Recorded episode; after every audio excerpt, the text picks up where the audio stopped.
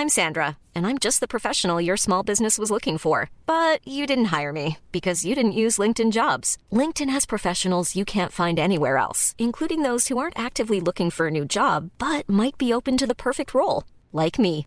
In a given month, over 70% of LinkedIn users don't visit other leading job sites. So if you're not looking on LinkedIn, you'll miss out on great candidates like Sandra. Start hiring professionals like a professional. Post your free job on linkedin.com/people today. C'est une nouvelle affaire qui a éclaté. L'entreprise française Total Energy serait responsable de pollution majeure au Yémen, causant même des cas de cancer chez les habitants de la région. C'est ce que révèle en tout cas une enquête du magazine L'Obs. Alors, de quoi parle-t-on exactement? Qu'a répondu Total? Le sujet a été très peu relayé dans les médias ces derniers jours, mais ça me semblait intéressant d'en parler aujourd'hui. C'est donc le sujet à la une des actualités du jour. Les eaux noires de Total, c'est le nom de cette enquête réalisée par le journaliste Quentin Muller qui a travaillé pendant plusieurs semaines en s'appuyant sur des documents exclusifs dans la région de l'Adramaout, dans l'est du Yémen, un pays donc situé dans la péninsule arabique au sud de l'Arabie saoudite. En fait, depuis plus de 20 ans, dans cette région du Yémen, les sols cultivables et les puits sont contaminés tout simplement par la pollution, une pollution qui tue aussi la biodiversité de la région. Ça peut être des lézards, des singes ou alors des insectes. Pire encore, les autorités locales ont remarqué une hausse des cas de cancer.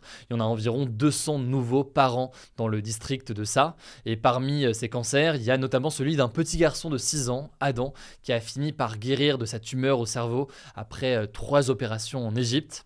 Son père accuse en fait les entreprises pétrolières installées dans la région, dont Total, d'en être responsable. En fait, si on remonte un petit peu en arrière, en 1996, plusieurs géants pétroliers, dont Total Energy, mais aussi euh, le Canadian Nexen ou encore Dove Energy, se sont installés dans la région pour exploiter un bassin pétrolier qui s'appelle Messila. En fait, c'est une zone pétrolière où est enfouie donc une grande quantité de pétrole. Sauf que, eh bien, tout ne s'est pas passé comme prévu dans la section de la filiale yéménite de Total. C'est une section de Total qui est appelée Bloc 10. Selon euh, l'Obs, il y a eu euh, depuis 1996 une série d'accidents dans ce Bloc 10. Des accidents euh, liés d'une part aux très vieilles installations qui n'étaient pas du tout conformes aux normes de sécurité internationale et des accidents qui seraient liés aussi d'autre part à une très mauvaise gestion des déchets générés justement par l'extraction du pétrole. Et là pour bien comprendre, quand on parle donc d'extraction du pétrole des sols, faut comprendre qu'on fait remonter aussi de l'eau qui est contenue avec ce pétrole.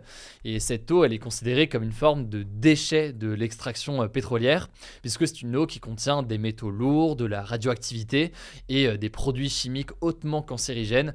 Bref, c'est de l'eau dont il faut se débarrasser pour avoir à la fin euh, le pétrole. Cette eau, elle est donc contaminée et normalement, les standards internationaux demandent à ce qu'elle soit traitée dans une usine de nettoyage par exemple. Sauf que, eh bien, selon cette enquête du magazine L'Obs, ce n'est pas ce qu'aurait fait euh, Total. Total aurait en fait construit des centaines de bassins en haut des canyons pour y stocker cette eau euh, contaminée en espérant que euh, les rayons du soleil donc fassent s'évaporer toute cette eau. Le tout donc dans un souci surtout d'économie d'argent.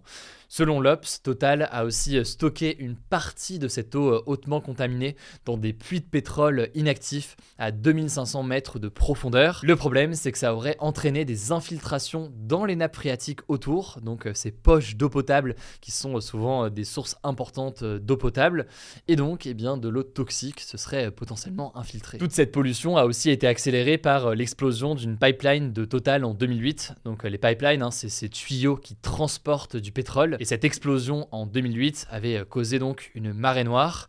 La même année, des inondations ont fait euh, déborder euh, des bassins dans lesquels cette eau contaminée était stockée. Et tout cela avait donc entraîné eh la contamination de terres agricoles et d'eau plus largement de la région. Et donc forcément accentué eh les conséquences sanitaires pour les habitants. Bref, des dégâts environnementaux et sanitaires importants. L'enquête de l'Obs décrit aussi une possible corruption Total ou Total Energy de certains responsables du Yémen en charge de la sécurité euh, sanitaire de ces installations. Total leur aurait offert des bourses d'études pour leurs enfants ou encore des voyages en France. alors, comment est-ce que Total a décidé de réagir à ces révélations? Eh bien, on apprend dans l'enquête de l'Obs que Total ne nie pas qu'il y a eu des incidents qui ont euh, généré de la pollution. Total assure avoir mis en place des réponses techniques et surtout aujourd'hui ne plus être engagé sur ce champ pétrolier depuis 2015. La date de 2015 n'est pas anodine puisque ça fait suite à la guerre qui ravage le Yémen depuis 2014. Une guerre dont on a déjà parlé dans ce format des actus du jour et qui a fait des centaines de milliers de morts. Alors dans la foulée de la publication de l'enquête, Total Energy a aussi publié sur son propre site internet eh bien, ses réponses aux questions qui avaient été posées par le journaliste. Je vous mets donc le lien en description si vous en savoir plus et voir leurs réponses. Total déclare notamment avoir versé des compensations financières aux habitants qui ont été touchés par cette pollution. En tout cas, c'est des nouvelles révélations, vous l'aurez compris, qui concernent directement Total, une entreprise qui est dans le viseur de nombreuses ONG environnementales, notamment avec le projet ICOP en Ouganda et en Tanzanie. On en a déjà parlé là aussi, c'est un projet en Afrique avec le plus gros oléoduc chauffé au monde qui doit permettre à terme l'exploitation de nouveaux gisements de pétrole au prix donc eh bien, d'un impact environnemental très important.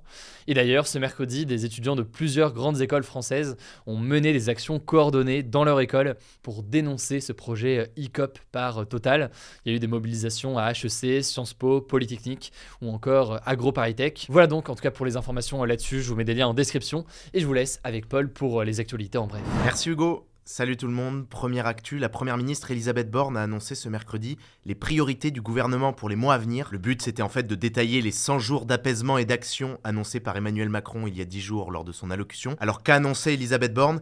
Eh bien des projets de loi sur l'emploi avec l'objectif affiché de faire baisser le taux de chômage et aussi d'inciter les entreprises à augmenter le salaire de leurs employés. La première ministre a aussi évoqué un maintien du bouclier tarifaire sur l'électricité jusqu'à fin 2023 et aussi un projet de loi sur la décarbonation de l'industrie. Je vais pas tout vous citer, mais en tout cas sur tous ces sujets, il faut noter que le gouvernement devra composer avec les oppositions, comme il ne compte pas de majorité absolue à l'Assemblée. Et alors Elisabeth Borne s'est dite, je cite, confiante sur sa capacité à trouver des accords projet par projet, et elle a affirmé l'objectif de ne pas utiliser le 49.3 sauf sur les textes financiers, sans pour autant que ce soit une promesse comme elle l'avait fait récemment. Et justement, sur cette nécessité d'établir des compromis, eh bien Elisabeth Borne a annoncé que le projet de loi voulu par Emmanuel Macron sur l'immigration ne serait pas présenté dans l'immédiat, mais au plus tôt en fait en septembre, faute d'avoir réussi à concrétiser une alliance pour l'instant avec le parti Les Républicains. Deuxième actu à l'international cette fois, le président chinois Xi Jinping et le président ukrainien Volodymyr Zelensky se sont appelés pour la première fois depuis le début de la guerre en Ukraine. C'est marquant, ça fait très longtemps que Volodymyr Zelensky réclamait cet échange, alors que Xi Jinping lui avait par contre plusieurs fois rencontré même physiquement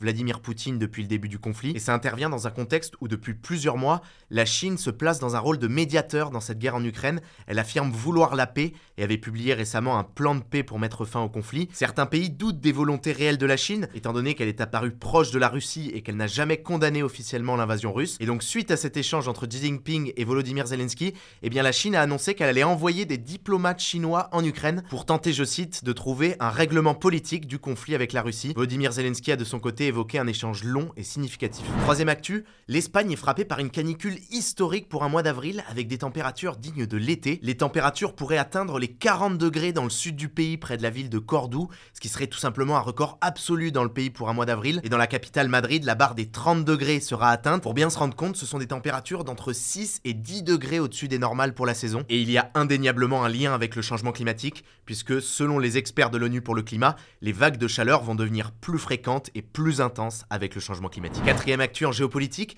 de très rares tensions ont éclaté entre la Suède et la Norvège, deux pays voisins qui ont pourtant d'habitude des relations très cordiales. Alors qu'est-ce qui s'est passé? En fait, une fusée suédoise qui devait faire des expériences scientifiques s'est écrasée par accident en Norvège à cause d'une erreur de trajectoire.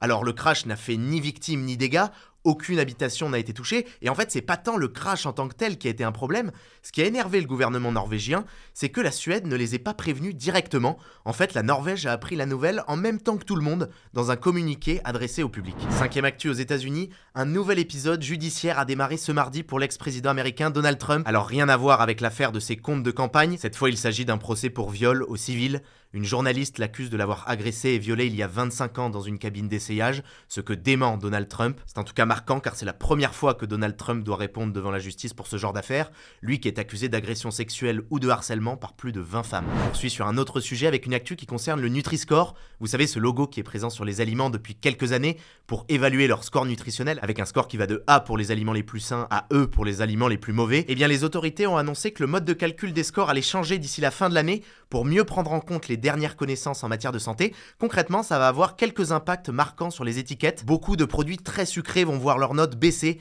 Par exemple, beaucoup de céréales du petit déjeuner vont voir leur note passer de A à C. Ces baisses vont concerner aussi les yaourts à boire très sucrés. Un autre produit qui va voir son score beaucoup baisser, ce sont les sodas à base d'édulcorants, donc de faux sucre. Par exemple, le Coca Light. A l'inverse, les notes de certains produits vont être améliorées. Le score de l'huile d'olive, par exemple, va passer de C à B et les viandes de volaille seront désormais mieux classées que les viandes rouges. Septième info, le gouvernement envisage de bannir temporairement des réseaux sociaux les personnes qui auraient été condamnées par la justice pour haine en ligne, que ce soit pour du harcèlement, du racisme ou du sexisme. Selon le site L'Informé, un projet de loi va être déposé pour ça et ce serait un bannissement de 6 mois à 1 an. Mais alors pour l'instant, on ne sait pas concrètement comment techniquement le gouvernement va faire ça, parce que si c'est avec un blocage de l'adresse IP de la personne ou avec un blocage de l'adresse mail associée au compte en question, eh bien ça serait très facilement contourné. Bref, le gouvernement risque de faire face au même genre de casse-tête que pour le blocage des sites pornographiques pour les mineurs. Avant dernière actu, il y a des résidus de drogue sur la quasi-totalité des billets de banque en France. C'est ce que montre une étude de la gendarmerie nationale. Alors pas de panique, pas de risque d'être drogué en payant, étant donné que les machines sont capables de scanner le moindre nanogramme de drogue présent sur les billets, mais c'est une preuve très concrète de l'augmentation du trafic et de la consommation de drogue en France,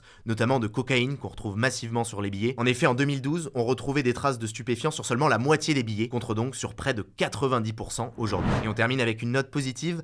Barbie a sorti pour la première fois une poupée porteuse de trisomie 21, une maladie génétique qui touche environ 50 000 personnes en France. L'objectif affiché par la marque Mattel, qui commercialise les Barbies, c'est ainsi d'œuvrer pour l'inclusion des enfants atteints de trisomie 21. Voilà, c'est la fin de ce résumé de l'actualité du jour. Évidemment, pensez à vous abonner pour ne pas rater le suivant, quelle que soit d'ailleurs l'application que vous utilisez euh, pour m'écouter. Rendez-vous aussi sur YouTube ou encore sur Instagram pour d'autres contenus d'actualité exclusifs. Vous le savez, le nom des comptes, c'est Hugo Décrypte. Écoutez, je crois que j'ai tout dit. Prenez soin de vous et on se dit à très vite.